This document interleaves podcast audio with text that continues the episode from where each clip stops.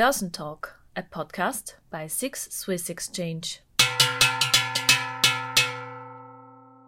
Good afternoon and welcome to the Börsentalk 2021, the third four webinars organized and brought to you by SIX Swiss Exchange.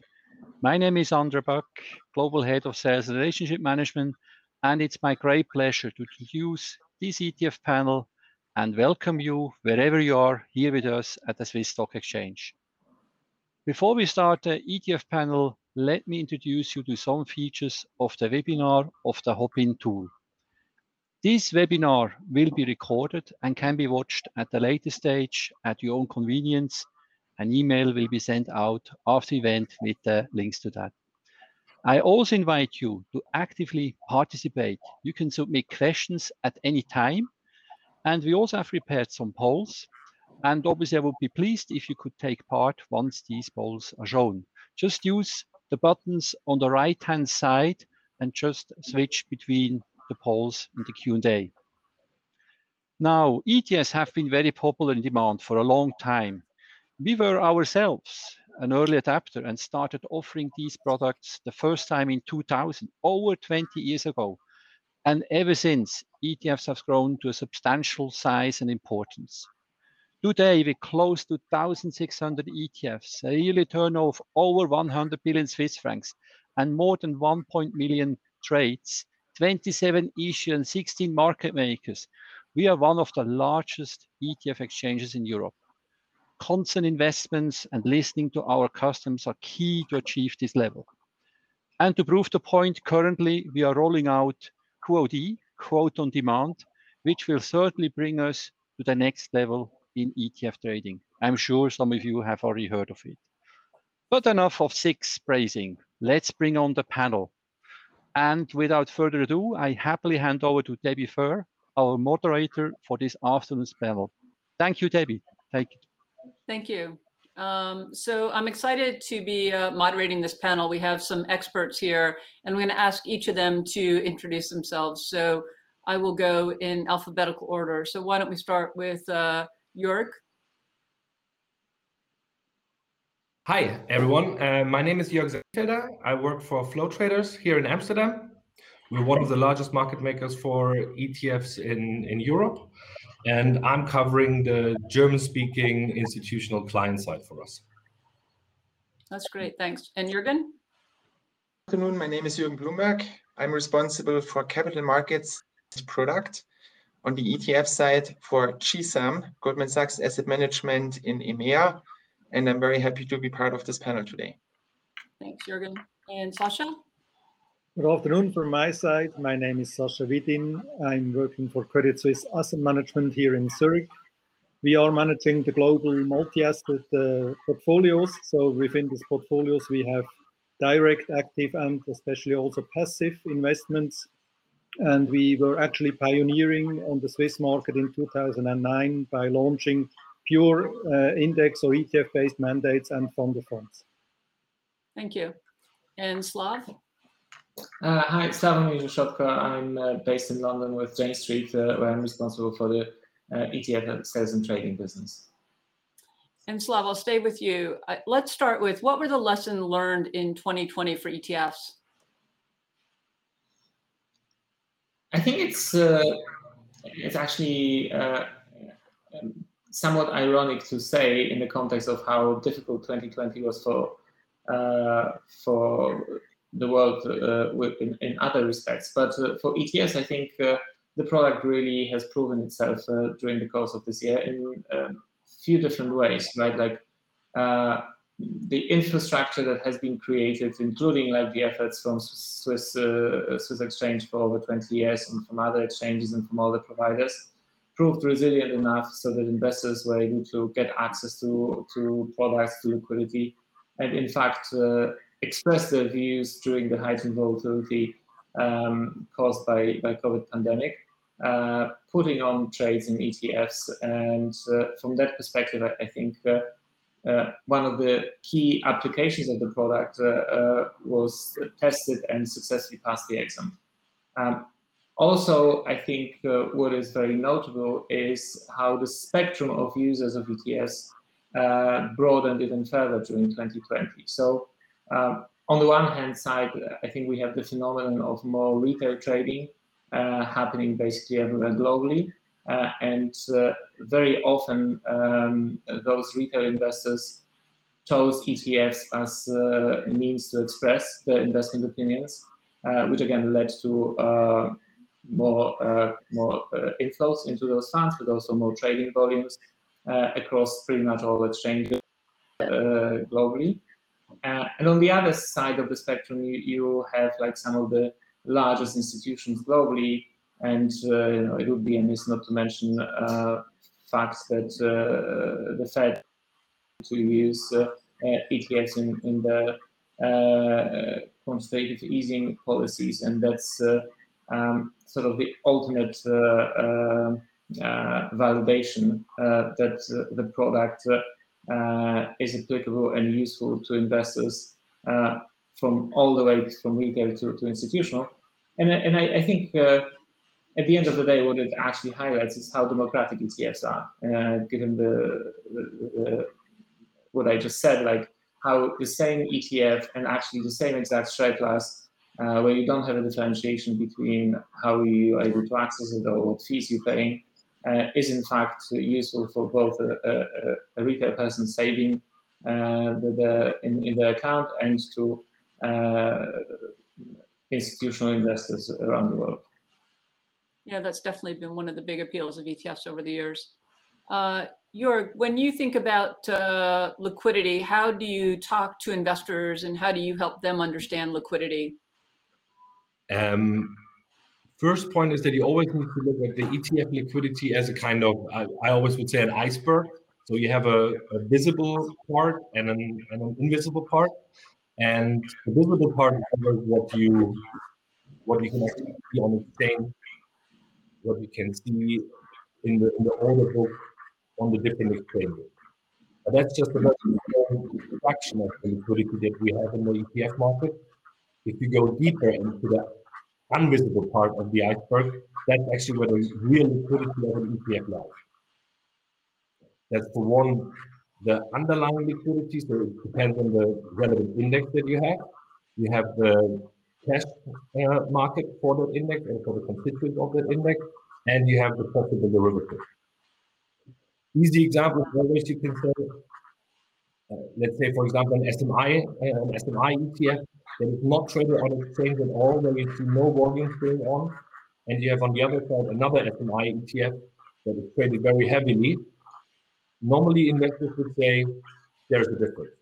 The one ETF is more liquid than the other. But when it comes to on the trading side, for us as a market maker in hedging, there is not a big difference because the underlying liquidity of the SMI cash uh, stocks and uh, the SMI futures is there. So you can always very, very easily trade those products. It really depends on the underlying. And when we when we look at uh, the volumes traded, especially when we only look at the volume traded um, on exchange then we're missing out like 80% of the real of the real flow. Because ETFs are traded mostly OTC via MTFs and other um, instrument, instruments. And this is where the actual trading volume uh, is generated in ETFs. And often people differentiate between what they would call primary and secondary trading in ETFs. Maybe you could explain what are they talking about when they say that? So basically, primary trading is always when it comes to the to the trading on exchange or OTC directly with the market maker, like ourselves. And the secondary market liquidity, that's always when we as a market maker directly create and redeem with the issuer. These are the two the two parts that you that you that you can see.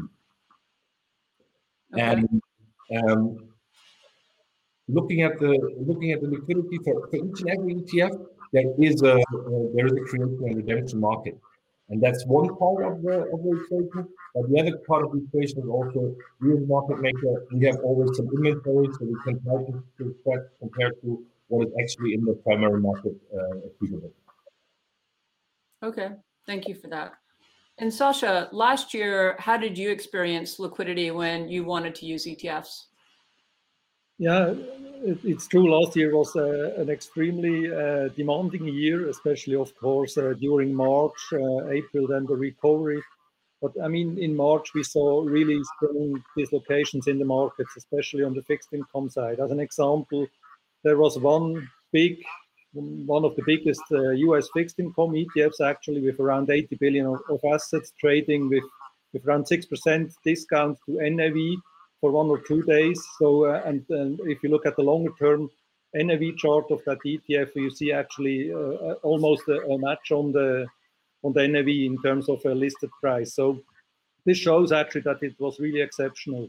However, um, what we try to avoid is exactly to trade in these markets. Uh, so we stick to our guns and wait uh, until the volatility uh, reduces uh, again. And uh, in contrary, in some cases, there were, were, actually nice opportunities to pick up some ETFs in a discount uh, situation uh, by expecting that this will then normalize again and co coming back in terms of price back to NAV. But I think in general, liquidity was exceptionally good. So I think we would have been able to trade in these markets. We didn't, but uh, I think uh, especially the spreads of the ETFs were actually much more narrow than the underlying, uh, for example, bonds on, the fixed income side. And this was definitely a proof of concept, also a bit against all the criticism we see on ETFs. So, in my point of view, ETFs behaved very well last year. That's great. Slav, maybe coming back to you, can you help us understand what caused that discount and premium that we saw with fixed income ETFs last year? You're on mute if you're talking.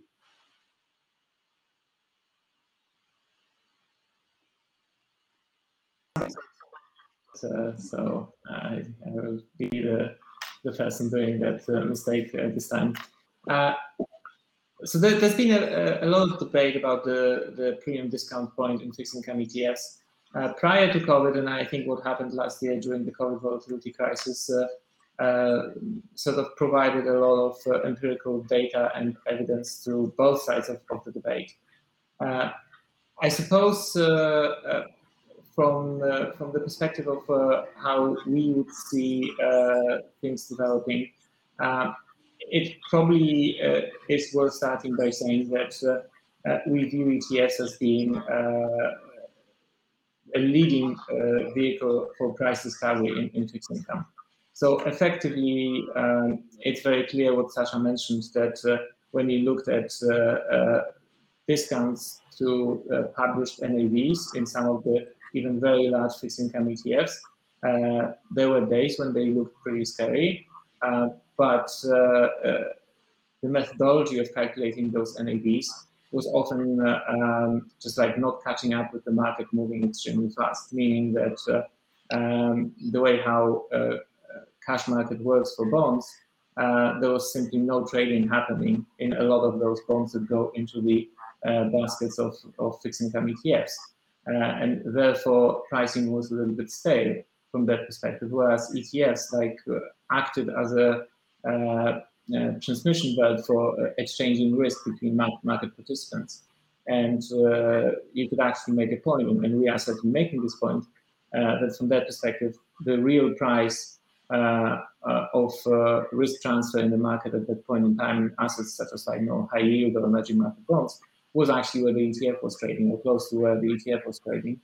Um, and also, it's it's important to to note that um, you know, it was uh, quite difficult to transact in many of the underlying bonds because uh, at that time maybe the there were not that many people keen to uh, uh buy uh, debt issued by uh, cruise companies or airlines or some of the other industries where risk was most elevated. but there was a functioning market in fixed income ETFs, where um, should Sacha choose to, to, to, buy or sell, he was able to do that. Uh, obviously, uh, it required investors to get comfortable with the perceived uh, premiums and discounts uh, in, in, the market. So um, I think from, from that perspective, it is, uh, it is unsurprising to see what happened with ETFs. I think one very positive thing, and this is like uh, credit to all the work that issuers like Jürgen, for example, have, have put into uh, building infrastructure, is that uh, we basically did not see any disruptions from the perspective of creations redemptions. Uh, and that is absolutely critical because that means that uh, um, authorized participants and market makers are actually able to perform the role uh, and are actually able to provide liquidity and provide markets in the secondary market trading. That's great. So in essence, ETFs were a better pricing vehicle than the underlying bonds. Yeah. Okay. So Jürgen, turning to you, and you can add some thoughts on that question if you'd like to. But I think the other would be from a retail investor's point of view, how should they think about um, liquidity and trading in ETFs? Yeah. So um, Slawomir mentioned before that retail investors are becoming more and more important in Europe as well. We see that in the States uh, where um, the biggest part of the global ETF market is domiciled. We see this there for quite a while. However, it's often channeled versus um, advisors, um, but more and more uh, retail investors really they know the tickers of um, products and really um, know um, these favorite tickers in and out. In Europe, for a long time, this has not happened, and we see now that demand really picks up. And so far, the European market is really dominated by professional investors like Sacha, for, for example, but more and more really end retail is entering the market as well. But they're not entering the market all in the same way. So when we talk about end retail, um, it's very important to talk about the great diversity in the segment. So we see retail investors who use neo brokers, for example, to trade by trade.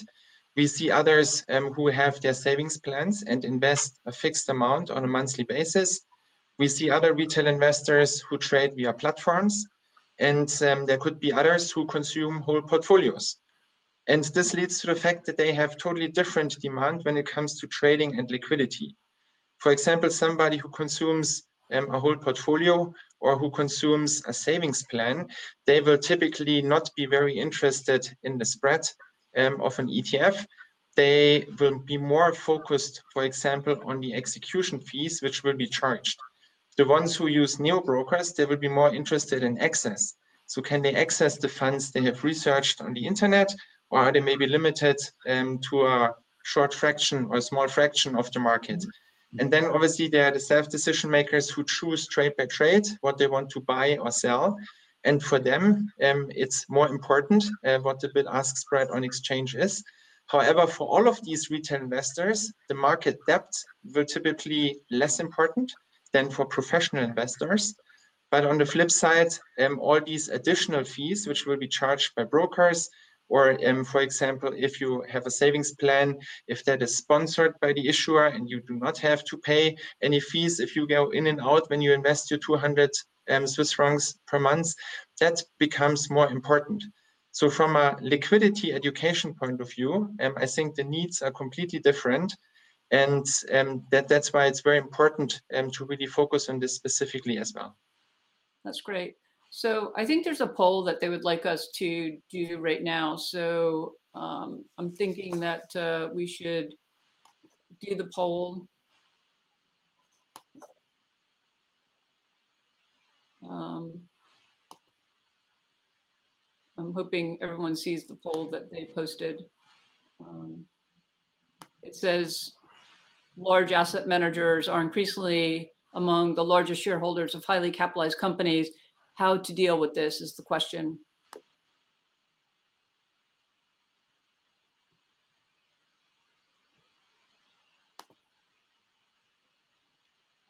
don't know that it actually is showing to everyone. Does anyone see the poll? You do see it? Okay.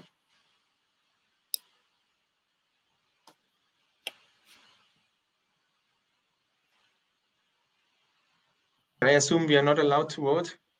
uh, if you want to vote, I don't see why not. I don't think you have inside information here, so you can express your no. opinion. Okay, um, I think we can move on to the next question. So um, when Jörg was speaking earlier, he mentioned RFQ platforms, and I'm not sure that everyone knows what that is. So maybe Slav, can you talk about how institutions are trading ETFs and explain what is an RFQ platform. Sure, thank you. Um, so request for quote protocol, which is what RFQ stands for, uh, I think is fairly uh, well known in markets also different than ETFs. But as it happened, uh, um, uh, the, the, way uh, market structure developed for ETF trading in, in Europe in particular, uh, but we also see this being adopted outside of Europe in Asia Pacific or to some extent in the US, is that most institutional clients decide to uh, express the investment interest uh, trading in this way. So in essence, uh, it is what the name stands for. So um, an institutional investor is able to send a request for quote to uh, a number of dealers that they want to include in this auction.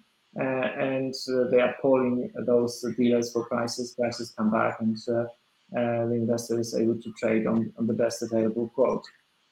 now, to facilitate that process, a lot of uh, innovation happened uh, uh, in terms of creating electronic platforms so that this process can be fairly efficient.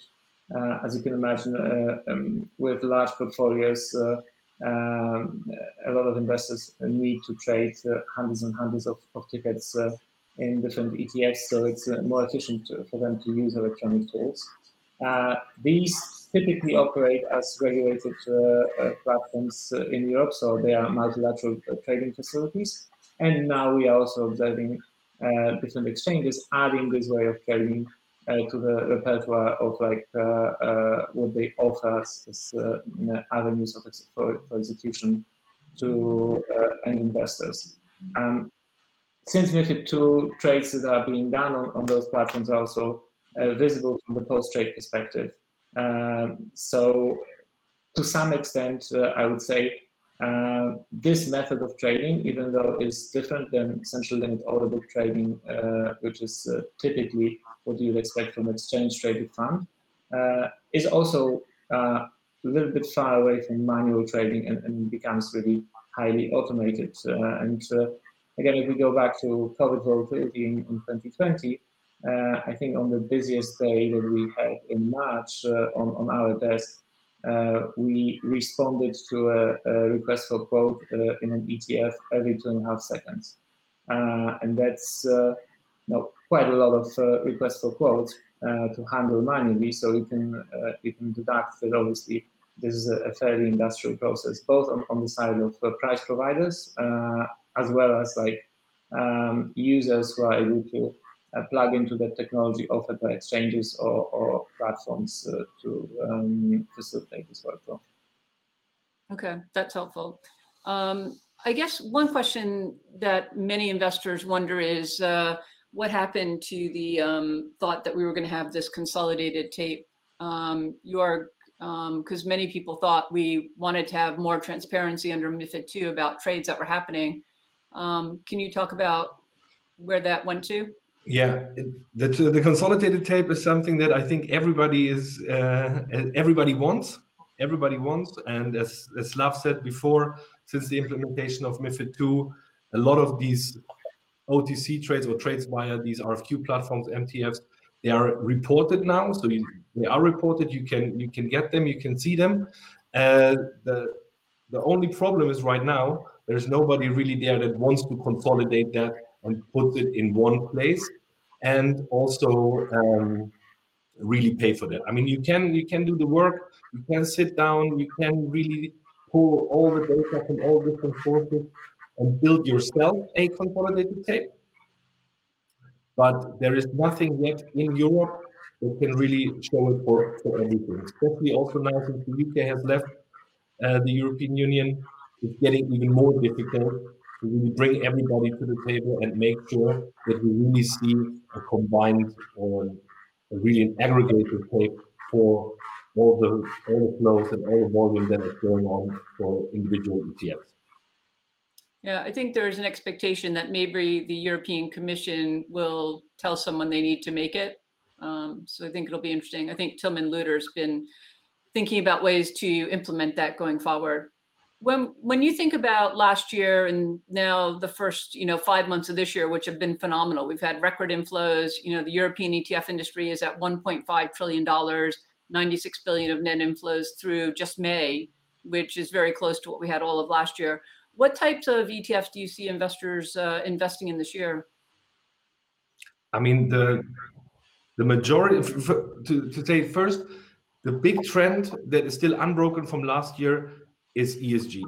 That is when you really look at the when you look, at the flows, then you really see that ESG is dominating, and it's not only dominating in the in the equity world, but it's also dominating uh, already this year in the fixed income world.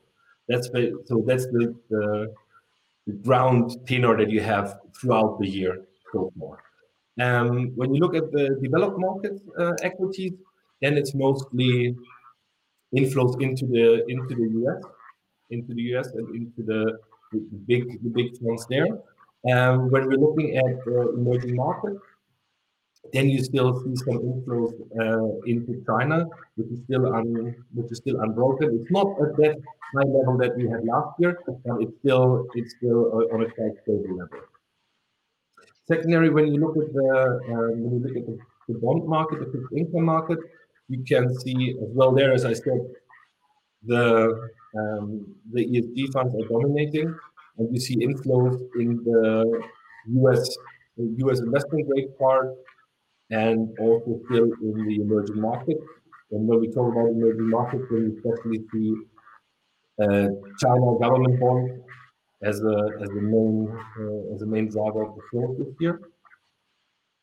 Um, what is going down a little bit, and where you see some outflows, is in the real safe havens like the the developed government uh, area like German bonds and all that, that is rather that is rather where you see outflow in the market.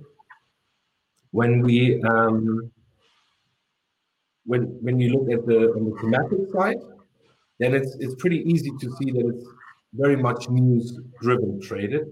So that means in, in recent weeks, months, you, you always heard the inflation topic coming back up, and immediately when you hear that we see the inflation linked bonds coming back into play. We see again gold is rising again. We see again on the thematic side that, uh, um, that the gold miner are coming into into play. That's really something that is that, that you see really the cyclicals are coming in. Also, when you see on the, on the sector basis, you see the banks being uh, bought quite a lot. And um, on the real thematic ETFs, you still see that healthcare, clean energy, those parts are also bought by, by the clients. And Thank obviously, you. last but not least, that you have to mention in that way or in, for 2020 was the, the crypto ETPs that were yeah, quite dominantly traded and listed in on the on the Swiss exchange. And there you saw with the rise of the of the cryptocurrency, massive inflows and massive trading going on also then in the time of the downturn. Thank you. And Sacha, how are you positioning your portfolios this year?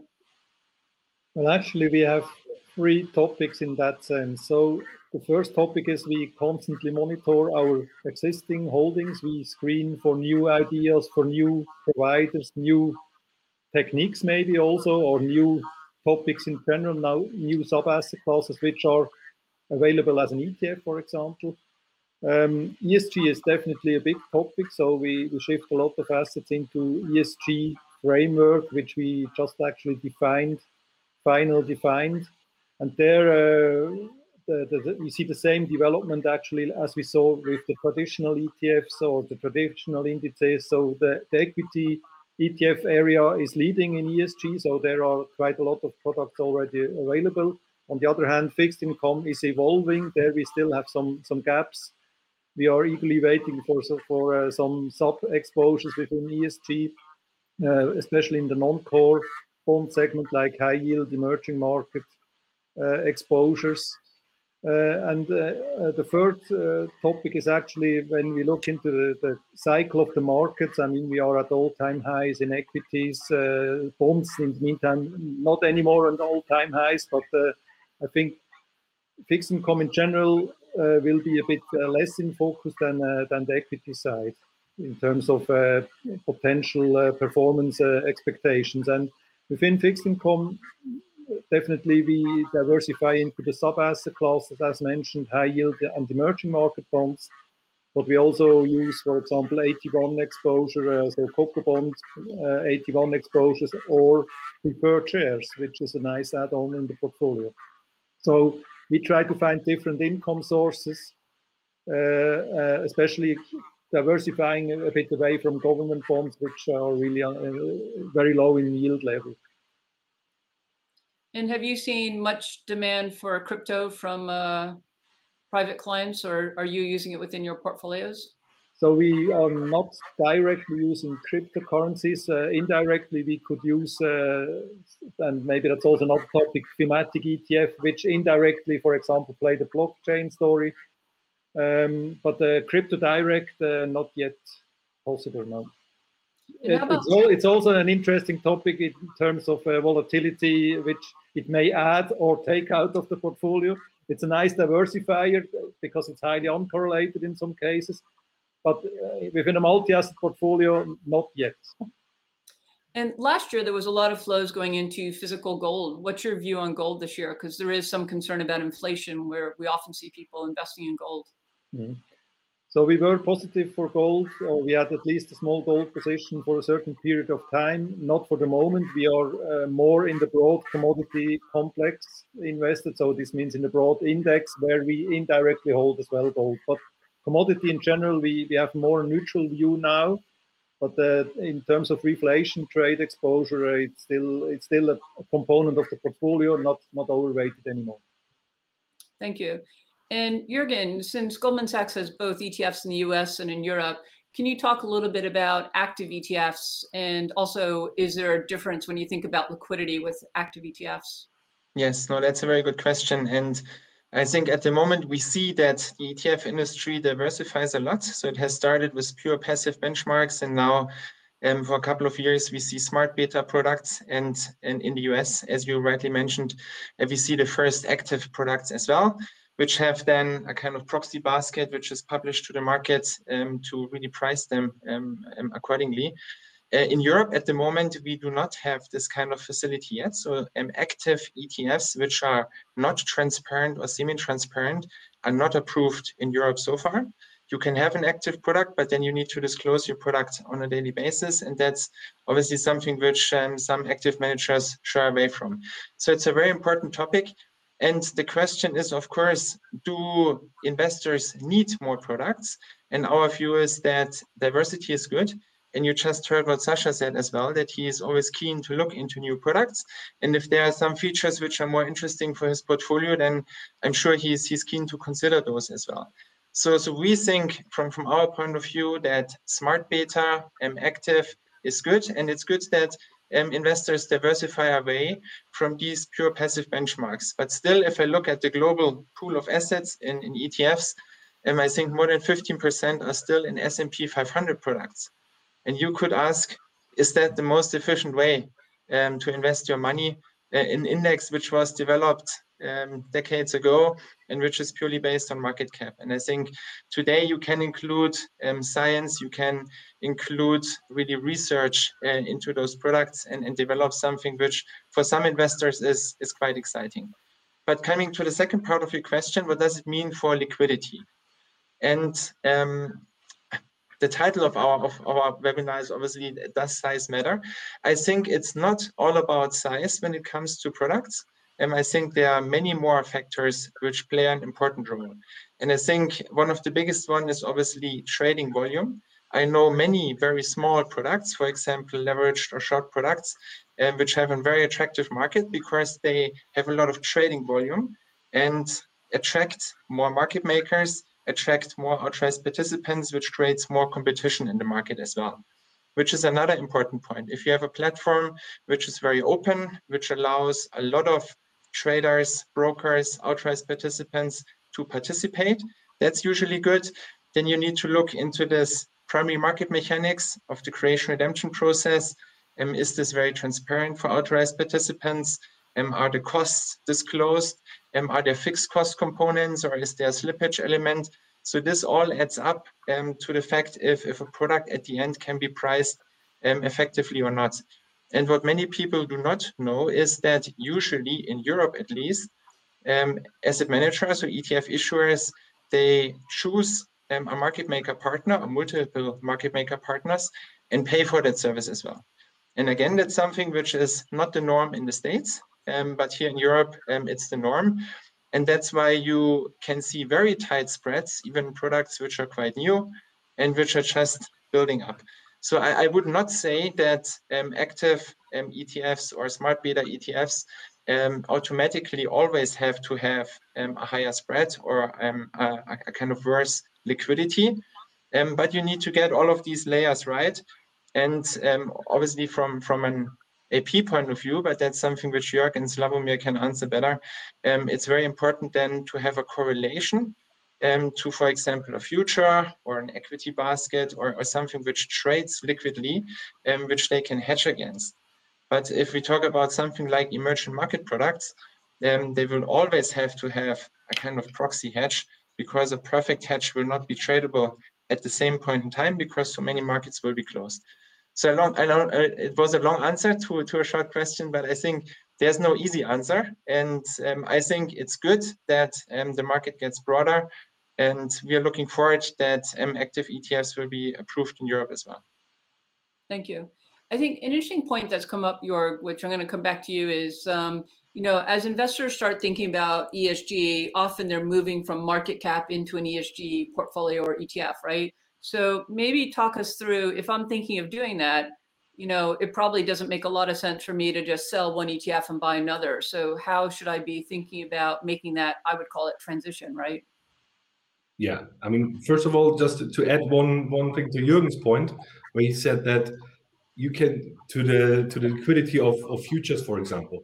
We have seen that in the in the in the ESG space, the the spreads have been when they were developed like two, three years ago, the spreads were quite wide at these days.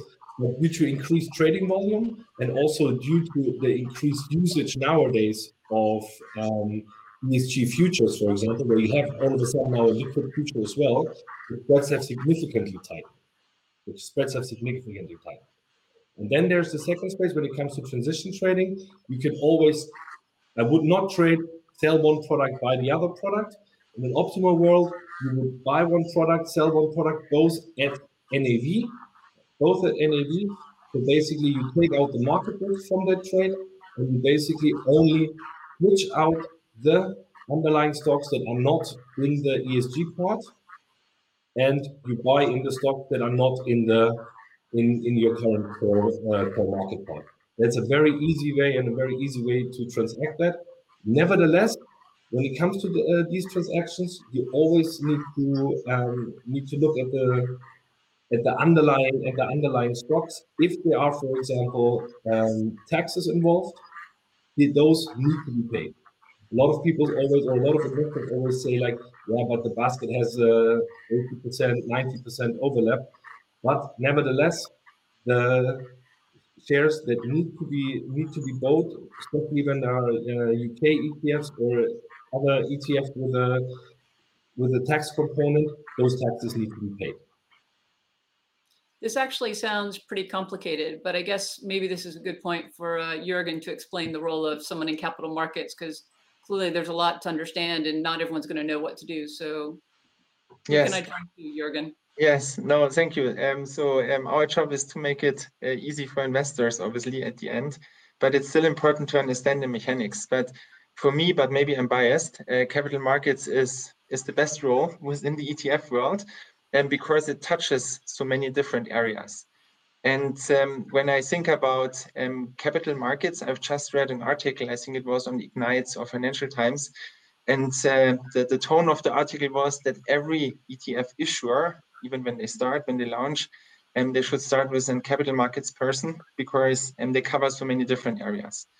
So as, as, as capital markets um, and most of the issuers have this function, um, you can interpret this function in various different ways. You can be very focused on product development, for example, and you can be very focused on the primary market process and, and purely take care of the creation redemption ecosystem. you can be very focused on the administrator side, on the custodian side, and deal really with these kind of service providers. Um, or you can be very secondary market focused, um, which would then be uh, the end clients and really uh, guiding them and helping them to invest into the ETFs. And um, something what many investors do is that they um, talk to capital markets teams to really find the most efficient uh, way to execute the product. And if they want to find the best product for an asset class, they would talk to Slawomir or to Jörg um, and ask them what's, what's really the most efficient product because they can be independent on that side, where we obviously have a bias towards our products.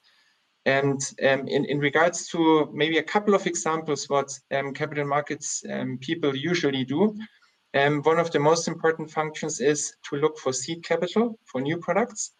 Another one would be uh, to research the market, so be very data focused and see which products flourish, and then uh, try to make suggestions in regards to product development and really um, with the um, client angle as well, talking to clients and really harvesting ideas and bringing them back in-house uh, to the product development and product strategy departments. Then um, another important role is um, to take care of the authorized participant ecosystem, to onboard a sufficient amount of authorized participants that they can create, redeem in the primary market, because competition um, leads to, to better prices in the secondary market as well. And then uh, you can interpret the function as well very, very client focused. And that's something which we do as well. So I spend most of my time in, in client conversations, um, either talking about the product um, or talking about the implementation. So really guiding them, does it make more sense for, for this trade size in this market environment uh, to trade at net asset value? Does it make more sense uh, to time the order and trade at a risk price? Um, what do we see in the primary market? Which authorized participants are active in this product? And then we can give some guidance um, to investors to really help them. And that's something what very active investors like Sacha um, doesn't need anymore because um, he has a dedicated ETF trading desk. He has done a lot of ETF trades, but we still see a lot of professional investors getting into this market. And they mainly have questions around this liquidity ecosystem because that truly differentiates the ETFs from active funds. And when an active fund buyer decides to choose an ETF, that will be the area where they will have most of their questions. And that's why it's so important for us to help. Um, maybe especially in, in, our house, we've started to launch ETFs in the States six years ago, in Europe two years ago. So it's something what our client base uh, really appreciates. And I'm almost or always astonished to see as well, um, for example, for a China bond ETF, how even a big trade can be executed at, at three or three and a half basis points. Even in, in trading hours when, when China, so the home market, is closed for many hours already. So you really see this additional um, value which ETFs really deliver. And, and one thing which people always need to take into account as well, the ultimate pool of liquidity for any ETF is the underlyings. Because through to the creation redemption process, um, the underlyings can be tapped into. And maybe coming back to this um, China bond example, um, Chinese government bonds trade um, around 30 billion every day. Um, so if clients um, come and have worries if they can place a 50 million or 100 million, it really helps to put things into perspective. That's great. So Sacha, given you are an expert in using ETFs, given your portfolios and the length of time you've been doing this, can you share some tips on ETF due diligence? Like how do you pick the right ETF? What do you do to figure this out? Sure, happy to do. But first, uh, I would agree with, with Jürgen on the on the capital market uh, uh, role, uh, especially when we have complicated trades to do. So, be it, for example, uh, hand out the, the content of an ETF in the physical form of the underlying uh, stocks, or arrange fixed income switches or things like that. It is very helpful to to, to talk to the provider and to, to assess how to do the trade best. So that's a very important role, definitely. Now, in terms of uh, ETF due diligence, also here, uh, uh, Jürgen also mentioned and Jörg as well. Um, for me, the first and most important point is to understand the index. What is in the index? How is the index calculated? Um, what are the index rules of an index uh, one would like to track? Uh, a good example here is, for example, dividend ETFs. Uh, you have several ETFs which have dividend in the name, but actually the, the methodology how that this dividend exposure is taken into the ETF is completely different. It could be naive, just taking the yield. It could be matched with other metrics within the index. So that's very important. So first of all, what is the index doing? How, how often is the one is this one rebalanced as an example? Also here, uh, a, a very uh, interesting uh, example. For example, uh, MSCI uh, rebalancing happened by end of May. So the US indices on US value and US momentum stocks were rebalanced. And what happened is actually that the sector exposure within those indices changed completely. So, for example, financials went up from one and a half to, to 40% of an index, uh, which one from the outside doesn't see. So, it's important to understand the index. Um, then, of course, always important check the prospectus, check the kit, see what are, what is defined there as risk, how is the, the provider treating uh, the, the ETF itself. Uh, also important, what is the legal structure of the ETF, the domicile? Is it a Luxembourg-based ETF? Is it an Irish ETF? Is it a Swiss ETF, a Japanese regulated ETF? This is important also in terms of tax consequences. So uh, depending on the underlying, you have a, a, better tax treatment for you as an investor or not. So you have to take that also into account. Um, size of the ETF, it depends. Uh, we, we just heard from Jürgen, uh, it seems that a 50 million ticket is very high, but when the underlying market is, is extremely big, it doesn't matter too much. But the ETF itself, especially when it's when the ETF is new, of course, there, in most of the cases it is a small ETF, but also here it depends what is the ETF tracking, and the underlying is important in terms of liquidity, and this defines then the tradability of the ETF. What we also check is authorized participants, how many market makers, very important, how many are the large market makers involved in, in the ETF.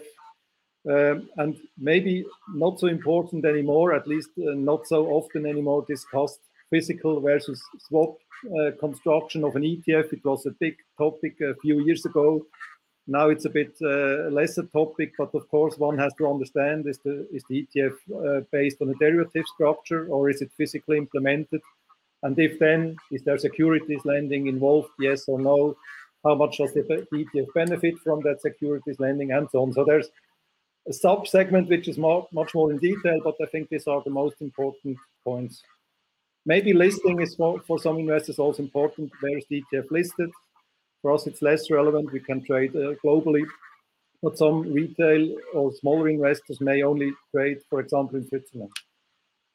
Thank you. That's great. So there's one more poll, and on that poll, it talks about the ICSD settlement model. So uh, either your Jürgen or Slav, do you want to explain what that is before I launch the poll and people may not know what it is? Whoever wants to go first can raise their hand. Okay, if no one's going to raise their hand, I'll pick someone. Jürgen, you're smiling, so I guess I go to you. Thank you very much, Debbie. Um, so um, for us, uh, because we just launched two years ago, we launched an ICSD, but it was really a big uh, migration process uh, in the market. And uh, in the past, um, there was domestic settlement, and now there's the international settlement model, um, which has a dominant role in the European ETF market. It has made many points of ETF trading easier. So you can cross countries better uh, with um, positions of ETFs. That's especially interesting for uh, market makers and authorized participants who might have bought and sold in different countries uh, to really match those positions. Um, I think it has made life easier. At the beginning, there was a migration phase where um, I think there were some problems as well, but we have overcome that. And I would describe ICSD model in Europe, uh, I would describe it as a market standard now. Perfect. So I'm going to launch the uh, poll. Um, and this one is specific to the ETFs. Um, so hopefully everyone sees it. So the question is, um, what is the most important criteria for you to trade an ETF? Is it size in terms of assets under management? Is it bid ask spreads? Is it liquidity of underlying securities in the futures market? Is it ICSD settlement setup or access to preferred AP broker? Okay, so we are running down to the last 10 minutes here um, in terms of our time for this panel. Um, and so someone has asked a question, when will the first Bitcoin ETF come to Europe? Well, I don't know who wants to answer that because we already have Bitcoin ETPs, not ETFs, but maybe someone can uh, just quickly answer that since that's been voted to the top as question.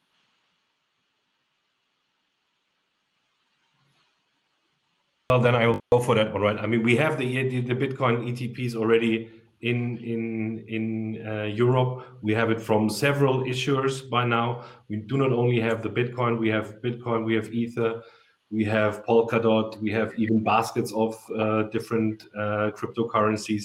I mean, the the number of issuers is more or less growing by the day. So I think the there is a lot of um, a lot of different ETPs to choose from and to really uh, to really look at all the, the cryptocurrencies that you that you really want to have. Mostly, there is no Dogecoin or anything like that, but everything that has a little bit of uh, of um, of some assets in there, then then there is usually an, an ETP out there. Yeah, that's good. So the next question that came up was thematic ETFs. How does their underlying construction affect the underlying securities? I can maybe talk to, to that one. Um, I think it's quite interesting uh, to observe the uh, evolution of uh, product development and also patterns of interest. Uh, some of those thematic ETFs have been around for quite a long time, you know, like I know, timber and forestry ETFs or clean water ETFs uh, are, are, things that uh, have been on the shelf in Europe for more than 10 years. but clearly there's a lot more focus in trading those products. And um, what we're seeing really is the, uh, a little bit similar, I would say, uh, to uh, what has happened in, uh, say, more exotic exposures uh, uh, that we maybe often didn't associate with ETFs. So, so, we often talked about liquidity of the underlying will actually drive the liquidity of the ETF. Uh, but you can imagine that the, the theme that the ETF is trying to replicate is uh, very, very narrow and very concentrated. Uh, then you're actually uh, starting to have the effect where, um, in fact, there isn't uh, an infinite amount of liquidity in the underlying asset class. And uh, clearly, then it just goes back to the point of uh, there's a price for, for everything, and the ETF will reflect the price that uh, uh, someone is willing to pay for uh, for, for, that exposure. Uh, but I suppose for people like Sacha and, and, other investors, that just like adds more relevance to actually pay closer attention to how the product is constructed, what does the index that the product is is tracking will be doing. Uh, and for firms like uh, like us, uh, it sort of means that we have more conversations with investors that want to trade in size uh, in, in, those ETFs, where we try to talk to them about things like expected impact cost of executing larger orders in, in those ETFs, and discussing with them uh, overall what to expect uh, when uh, they are going to, to use those products in, in their portfolios. And maybe following on, um, how does what are best practices around ETF trading and how does that impact liquidity? So I, I think uh, in essence, I would still argue that ETFs are uh, uh, extremely straightforward when it comes to the product construction.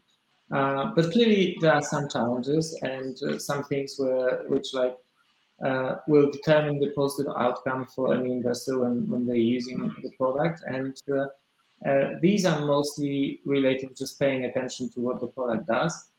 Uh, I suppose the first complexity is really that uh, it's a product that uh, is an open-ended fund but trades like an equity.